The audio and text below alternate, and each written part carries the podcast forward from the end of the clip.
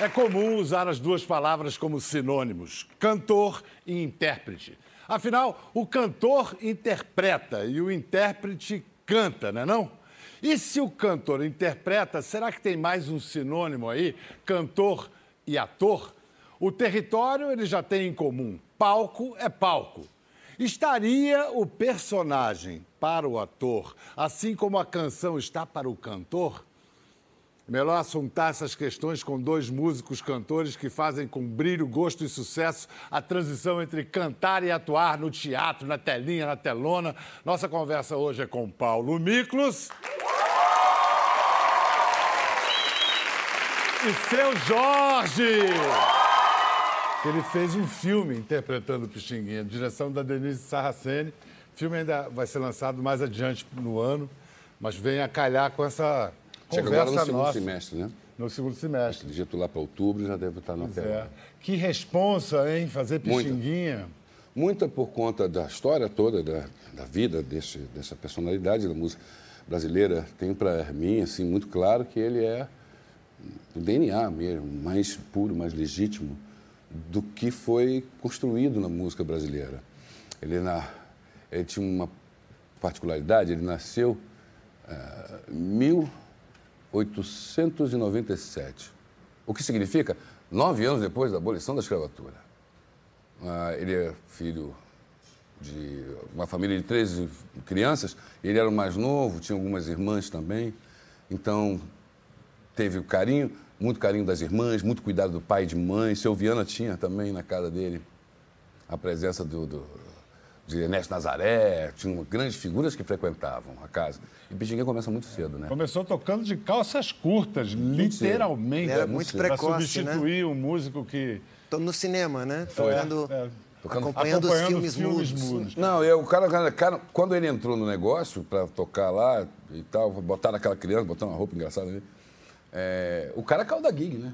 Nunca mais voltou esse flautista, não conseguiu mais, porque todo mundo ficava de olho na criança tocando daquele jeito. Procede a viagem aqui do locutor que vos fala de que o cantor pode estar para a canção assim como o ator está para o personagem. Quando você canta uma música, ah, uma determinada canção pede uma...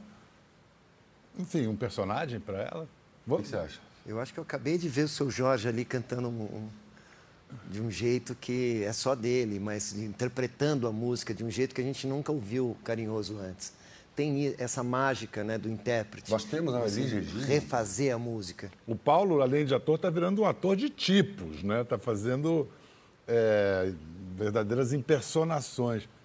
Onde é que você se sente, Paulo, mais à vontade hoje? Num set de filmagem ou num, num, num estúdio ou num palco dando show? Olha, no palco é muito mais gostoso, né? Frente do público. Isso é uma coisa que É, é, prazeroso né? Porque você se- tem a comunicação imediata. Então, esse ano, é, esse ano passado, por exemplo, fazendo teatro, foi uma realização, assim, foi, foi uma, uma revelação, na verdade, porque eu já vinha fazendo cinema já há mais de uma década e, e fazer teatro foi fazer- é, trazer aquela experiência da música, ao mesmo tempo você está ali direto com o público atuando. Não, e é o seguinte, uma história de um músico extraordinário, uma história trágica de Chet Baker. Eu tive lá, eu vi, fiquei muito impressionado. Queria te perguntar o seguinte, para compor o Chet Baker, para chegar a um personagem trágico como o dele, o que, que você buscou da tua história de músico, da tua biografia pessoal? Eu acho que a gente sempre traz da experiência pessoal, né? Um personagem que tem essa, essa profundidade, que é uma coisa densa, assim. né? É- Ele é um perturbado, o uso de drogas e tudo. E o grande gênio, né?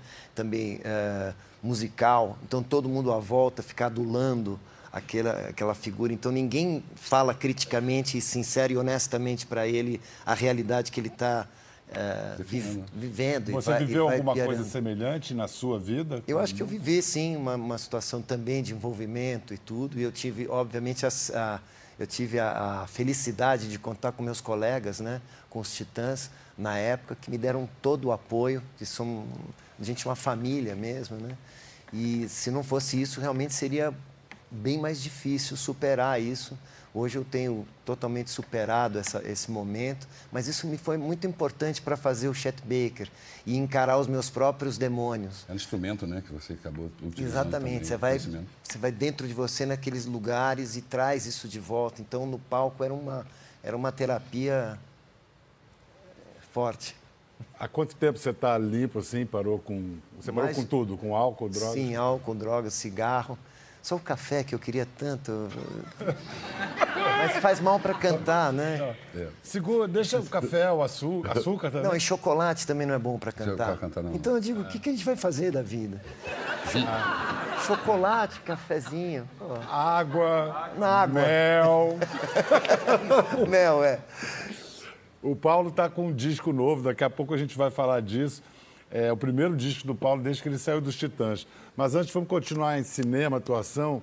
O seu Jorge está lançando um filme agora, Yes. com a, a nobre, a, a ilustre companhia de Celton Mello no elenco, o soundtrack. E a direção é da dupla 300ml. Dois caras bem preocupados em dar um tapa, assim, em, em- em entrar no cinema com investindo no, no aprimoramento da cinematografia Eu brasileira. não consegui ver o filme, mas eu adorei a trama, né? É uma história numa estação polar, é isso? É, uma eu- estação polar, tem um cientista, você é um Eu, botânico. eu sou um botânico. E o Eu sou um Celton é um artista. Que, É uma- O que, que ele foi fazer É lá? uma história de, um, de, de entre o- discussão entre a arte e a ciência, onde um, um cara pede uma, uma permissão para fazer um trabalho de arte lá nessa estação de pesquisa no, no, no, na Antártica. E aí, chegando lá, ele dá de cara com quatro cientistas, que são caras que vão receber ele num alojamento, fica lá. Essas pessoas, normalmente, elas ficam ah, um ano, um ano e meio. Um projeto dessas pessoas, de- desses tipos de profissional, desses cientistas, no mínimo, leva 90 anos assim, para concluir o projeto. E 90 anos na escala evolutiva. É quase nada, é, é bem pouco. 20 anos, primeira fase de um projeto, por exemplo, são 20 anos. É um cisco para a cadeia evolutiva, por exemplo. Mas para a vida de um homem. Para a vida de um homem não é. Então, o cara, às vezes, muitas das vezes, ele está fazendo aquele trabalho ali e fatalmente vai morrer e não vai receber os créditos, porque foi ele que começou. Aquele vai chegar em 90 anos, a pesquisa vai estar concluída, talvez ele não, não lembre né, que vai ter isso. E o artista chega lá, o cara tem um trabalho de arte e, e foi para lá, e os caras ficam assim, falando, vem cá, mas eu vejo que você tira selfie de você. Quer dizer, filme brasileiro destinado ao mercado internacional, falado em inglês, com atores em, em- em- de língua Bom, o filme é nacional, né? O Boris no filme é nacional. Mas ah, eu entendo que a gente já está no mundo há muito tempo, né? Desde Quatrilho, Central do Brasil e tantos outros filmes, Cidade de Deus. também. Mas é que falado em inglês, você sabe, é melhor, né? Para viajar, viaja melhor. Gringo não tem o costume de ler legenda, né? É, não tem essa. não tem. O que é o legal desse filme é que ele pode ser um filme de qualquer lugar. Ele pode ser um filme do Irã, ele pode ser um filme do Israel. E isso, ele- esse, esse passo que nós no Brasil estamos dando com o nosso cinema de, de, de ir para o exterior com uma linguagem que todo mundo entenda, eu, no meu modo de ver, é muito importante. Isso abre umas possibilidades de olhar para a gente, para nossas preocupações, para a atenção que nós estamos tendo agora, nesse momento, com tudo que está no mundo. Né? É uma visão um pouco mais macro. Você, seu Jorge, é o filme de si mesmo. Você vive viajando aí. Com você, você leva o nome do Brasil. E como é que está a nossa imagem, a imagem brasileira no exterior nesse momento? A imagem não é boa mesmo. Eu não vou fazer mentir. Você sempre teve uma simpatia pelo brasileiro. Ainda tem, ainda existe. Essa simpatia existe, mas ela foi perdendo um pouco do foco, porque ah, eu percebo que o mundo inteiro torce para o Brasil, né? Sempre torceu, torce para a alegria do nosso povo, acha a gente diferente. Mas na medida que a gente começa a ter acesso a, a informações instantâneas, a gente percebe também que as nossas mazelas, os nossos problemas internos, os nossos problemas domésticos, eles ganharam uma proporção tão grande, então uma dimensão tão grande que não tem mais como de esconder e como omitir. Então, essas coisas aparecem. Eu, no ano passado, eu estive em, em fevereiro, ah, no dia 12 de fevereiro, fazendo um show em Boston, no Berkeley. Eu não estudei música, não tive oportunidade de, de estudar música academicamente, mas me interesso muito, gosto, sempre estou investigando e fui parar nessa universidade, uma das universidades mais respeitadas no mundo na área da música. E foi o que me aconteceu que o prefeito de Boston resolveu proclamar seu Jorge Day nesse dia. que maravilha. Foi, foi interessante porque é, justamente no momento que apareceu um monte de notícias sobre Lula, Dilma, impeachment e mensalão e tudo mais, e a comunidade brasileira que estava lá presente estava muito envergonhada com isso, sabe? Aí quando veio a, pro- a proclamação, eu percebi um orgulho daquela plateia. Claro, porque Aí você está fazendo, através da sua obra, da sua arte, muito mais do que falar com empresas, fazer discursos. Você, tá, você eleva, eleva a autoestima dos brasileiros que estão lá por baixo e é um Brasil que dá certo, Pô, cara, bonito, teve, teve bacana. Uma teve uma repercussão, inclusive em Portugal. Eu chego em Portugal, tem um programa como o Jornal Nacional de lá, sabe? Bom, a gente não toca no Jornal Nacional do lado do William Bonner, né? A gente não toca. Mas lá em Portugal toca. Lá, lá você toca. Eu toco. Toca, né? Aí, William, olha a ideia boa aí, é, William cara, Bonner. Um númerozinho de música não pega mal no jornal. Não, Tanta notícia ruim, de repente uma musiquinha dá uma quebrada. Isso é bom. Lógico. Qual a musiquinha da manhã, o Paulo, é. fazer um som? Pelo menos você leva uma boa notícia do Brasil. Exato. E, e cara, foi uma felicidade eles comentando esse feito, olha, seu Jorge, a nossa língua, respeitada pelos Estados Unidos, que é um país que não fala língua nenhuma. Pois é, isso é uma imagem do Brasil que você leva lá para fora, que é bacanérrima. Mas aqui a gente queria incluir o Paulo, porque o Paulo tem sempre um posicionamento político muito claro, marcante. Nesse momento de polarização chucra, para não dizer burra, que está encalacrado o debate público brasileiro, por onde você vê uma saída, Paulo? Olha, eu só vejo uma saída pela democracia, né? Pelo restabelecimento da democracia, né? Eu acho que é isso que o mundo todo está de olho, porque hoje em dia não tem mais fronteiras, a, a, informação é muito rápida, né? O mundo inteiro acompanha a gente é, dia a dia, as coisas que acontecem, né? E eu acho que essa, esse, é o, esse é o caminho, né? Restabelecer... Você se situa onde nessa polarização? É, porque hoje tem golpistas e não golpistas, coxinhas e petralhas. Eu tô mais para um petralha desgraçado. Mortadela. Já, Mortadela. Já, já assumindo né, a pedrada. Já lá. Não, eu acho que assim, é, essa polarização realmente é uma coisa que não, não, não interessa a ninguém, né? Ou interessa a certos grupos que, que, que querem é, desmerecer, diminuir a, a profundidade das discussões e tal, né? É, eu acho que a gente tá, é, continua tendo um, desejo de ter res, re, é, representatividade né, do, do, na, no nosso Congresso, enfim, e que um, ter um presidente eleito e sair dessa situação, que é uma situação é, de câmbio, né? a gente vive uma situação de exceção. Né? Eu não concordo com as, com as reformas todas que estão sendo colocadas num momento tão breve e essa representatividade para fazer coisas tão profundas e reformas tão profundas, eu acho discutível. Né? Eu acho que isso devia ser feito com, com voto é, para poder ter representatividade para fazer isso. Seu Jorge, você fica mais em Los Angeles ou em São Paulo? Assim, você... Por esses dois últimos anos eu tenho morado mesmo, mesmo no sapato mesmo, né? Assim, morado dentro do sapato. É, eu estou para cima e para baixo. Essa, agora, Aí você 20... acompanha então esse noticiário? Acompanho, assim, acompanho. Pela... Acompanho, é, é, é, triste, né? É. é. deprimente, porque tem uma negligência, né? Negligenciou o sucesso do Brasil, né? É claro, notável isso. E o brasileiro está estagnado, nosso país estagnou, parou, as operações não acontecem, a gente até mal, muito mal visto, e não estamos alinhados em nenhuma, em nenhum acordo mundial. Né? Eu acho que hoje o mundo não entende muito bem nossa participação dentro dessa, dessa coisa global é, e não tem uma, uma, uma, uma, prospecção, uma projeção do que vai acontecer com o Brasil. Essa é uma coisa que me aflige, porque é, o mundo aponta isso e a gente recebe essa, essa dúvida: o que, que vai ser da gente?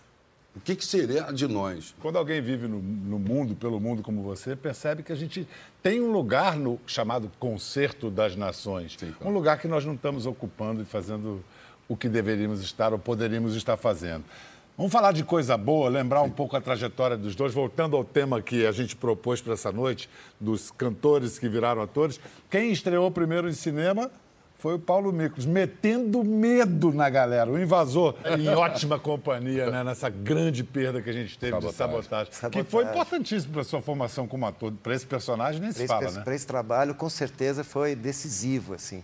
É, inclusive, a gente reescreveu todas as minhas falas 15 minutos antes de entrar em cena. Né? Antes de filmar, a gente reescrevia a cena, mostrava para o Beto Brant, o diretor de O Invasor, né?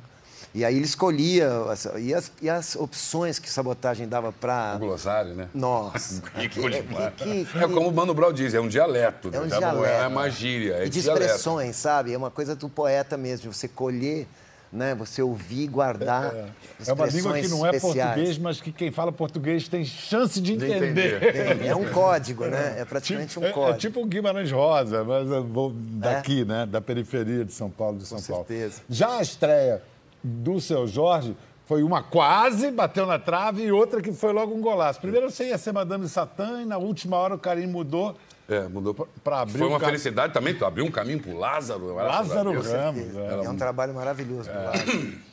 E aí, Cidade de Deus, como é que veio o convite? Como- e o que que... Aí num domingo eu fui demitido. Aí, e Demitido do Madame Satã. É, e na quarta fui contratado. Foram quatro dias. E eu tava, tinha acabado de fazer o meu primeiro álbum solo, que era o Samba Esporte Fino. Tinha mixado com o Mário Caldato na Lausanne, tava animadaço, o disco tava ótimo e tal. Foi o que eu acabei de fazer. Mixei com o Caldato, tudo, tô animadaço. Eu tô nessa, tô nesse Ele momento. vai pra lá, cara, ele bota um negócio, ele pega o som da gente e faz assim, uau! O cara sabe o que é bom, né? Aí voltei feliz pra burro. Aí o Fernando chegou lá, Fernando e Cátia Lúcio. Jorge, eu não tenho um ator pra fazer Mané Galinha. E ele já tinha feito a toda a década de 60. O trio Ternura, a Cabeleira, toda aquela parte da, da, ah, sei lá, de, do- da cidade O de... Mané Galinha é um personagem difícil. um Difícil, porque é um cara do bem que de repente tem que mudar toda a coisa dele, virar um bicho esquisito e mais conservar ainda por trás do olhar aquela pureza, o motivo do qual ele entrou naquele negócio e depois ele acaba morrendo e, e se- até se esquece um motivo. E esse filme deu tudo certo. Foi incrível. Esse, filme deu tudo certo. Tudo Você estava falando da, sua proje- da projeção de sua carreira internacional. Esse filme também teve uma, uma- um papel? Não, internacional ele foi quem definiu, né? Eu fui parado, com, fui parado a trabalhar com o Wes Anderson por causa desse filme. Aí, pô, fui pra Itália fazer um filme com Bill Murray, Angélica Houston, Kate Blanchett, Jeff Goldblum, Michael Gambon, uau, Willem Dafoe. Barriga verde, cheguei lá, barriga verde, não era ninguém, né? Aí- mas aí, assim, era, con- era a sessão da tarde na minha frente. Toda a sessão da tarde. Eu tinha visto tudo que aqueles caras fizeram, entendeu? Tudo. E foi engraçado porque eu conto isso no show. Quando eu cheguei no barco e vi todo mundo pela primeira vez, eu sabia todo mundo quem era todo mundo, eu esqueci o nome de todo mundo também. De- Deu deu todos os branco. atores, deu branco, de nervoso, né? Mas eu vi o filme. Ó, oh, This is Ghostbuster. Ó, Família Adams. Ok, Platum. Essa é.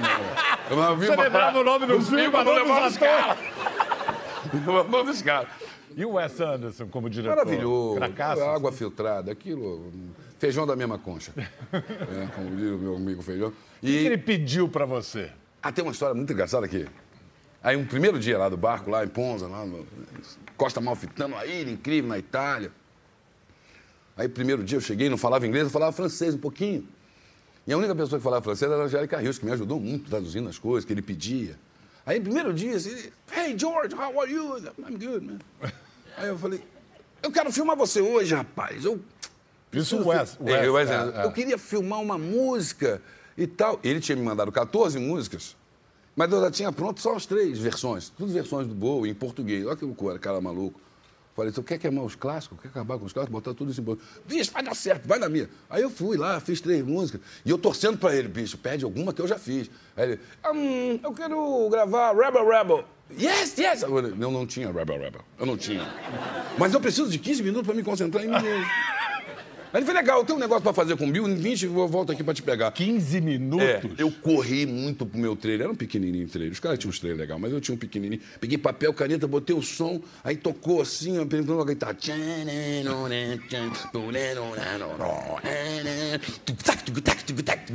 Eu falei, ah! Como é que eu vou fazer isso? Eu tô com violão só! Ah! Aí eu olhei ó. Dá uma ideia, alguma ideia. Eu tentei uma bossa nova, aí deu mó certo. Ele amou. Peguei uma, peguei uma E a música letra? de- Eu escrevi na hora. O quê? O que passou na sua cabeça? Não, eu, eu tentei ver o que, que ele, ele tinha. O Vicky Muniz me ajudou. Ele pegou a, a partitura. O Vicky pegou- tava lá? Não tava, mas eu mandei pra ele, que ele falava inglês pra caramba. Aí ele fala, é, fala, né? 500 anos de, dos Estados Unidos. Aí eu, ele escreveu embaixo o que, que significa. Ficava, mas eu não falei com aquelas mesmas palavras. Eu peguei as meias palavras, botei de um jeito que ficasse brasileiro e um pouquinho de bossa. e. Ele amou, Ele falou, vai nessa linha. Aí eu fui fazendo. E com esse playlist você está rodando o mundo até hoje, é verdade? Começou agora no passado, porque ele morreu, né? Não, o Boi falou uma coisa muito linda sobre a tua.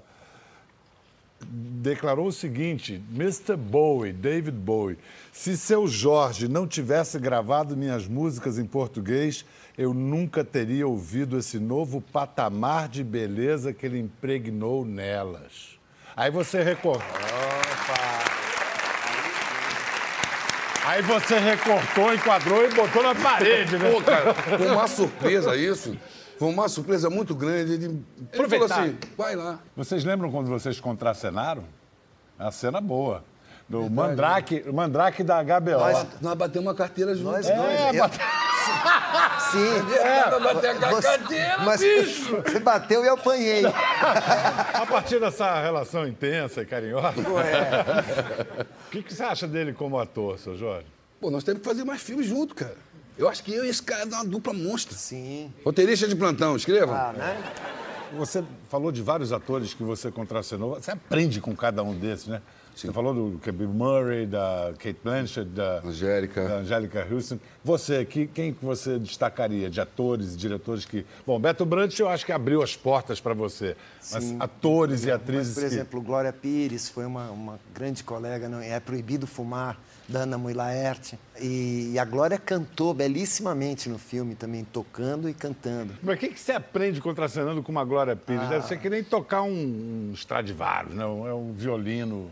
É, mas Tira o eu- melhor de você. Sabe, eu acredito nisso mesmo, que acho que tem uma, uma- uma- a experiência do ator em contracenar e ter várias ah, situações diferentes. Isso vai criando um- uma camada de possibilidades. de- e quando a gente se encontra, então, se você saber é, poder estar junto e beber dessa fonte juntos quando a gente está trabalhando, né? Os colegas sempre muito legais, é, disponíveis, sabe, para comentar o trabalho, para te ajudar, para fazer uma troca de, de, de experiências bacanas, de, é, centrado e focado no trabalho, né? Então é sempre eu também não tive escola, né? de- a- atuando, então eu tenho aprendido no trabalho e, no- e principalmente com os colegas, né? É, você tem vida, né? Tem vida, tem verdade. A gente teve um encontro, seu Jorge, eu e Paulo, assim, foi o primeiro dia que eu estava saindo de casa depois que eu fiz uma cirurgia. Eu tive que abrir o peito, botar três pontos. É uma hora que você olha a indesejada da gente, assim, de cara. E, ah, e aí eu encontro o Paulo, que também estava vindo de uma barra pesada, de uma sucessão de perdas. E aí a gente falou uma coisa assim de quantas vidas cabe numa vida só. Você está começando uma nova vida também de um tempo para cá, casamento novo, a saída dos titãs.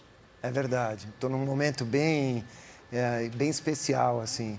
É, naquele momento a gente estava conversando, né? Eu tinha perdido meu, minha mãe primeiro, depois minha esposa com câncer, depois meu pai. E então é, é um momento na vida. Isso tudo aconteceu em um ano e meio. Então uma coisa que te mexe profundamente, né? E, e de lá para cá, então, depois eu acabei que concluí essa história linda com os Titãs de 34 anos, é, uma, uma escola de vida mesmo, né? E agora ah, querendo fazer um trabalho, então, e fazendo, trazendo um trabalho novo, musical. que tá- e esse trabalho novo está trazendo esse disco. Eu presumo que deve ter tudo isso que você viveu nos últimos anos expresso como Sim, tem música. tudo isso. Acho que tem toda essa. Tem o, tem o lado escuro, tem essa coisa da tristeza, mas principalmente da superação, sabe? Ele é um disco solar, bacana, assim, para cima, porque é justamente num reencontro com o amor, né? Inclusive, ela está aqui na plateia, a Renata. Ah, apresenta pra gente. A Renata Galvão está bem ali, bonitinha de óculos. Renata, muito obrigado amor, pela sua bem? presença aqui, hein? Lamento muito ter que dizer o que eu vou dizer agora, que a gente está chegando ao Ah, fim. eu também. E aí a gente, cara, na- assim, é pra gente se lamentar mesmo. Dava para ficar a noite inteira até amanhã. Seu Jorge, muitíssimo me permite, obrigado. meu irmão, Por uma favor, coisa. por eu favor. queria convidar você em casa para assistir Soundtrack. Vai assistir, é um filme muito bonito. Tem uma mensagem muito importante, muito interessante também. Fala sobre ética. Não deixe de assistir. Pronto, vamos ver. Paulo, Vou lá. brigadaço.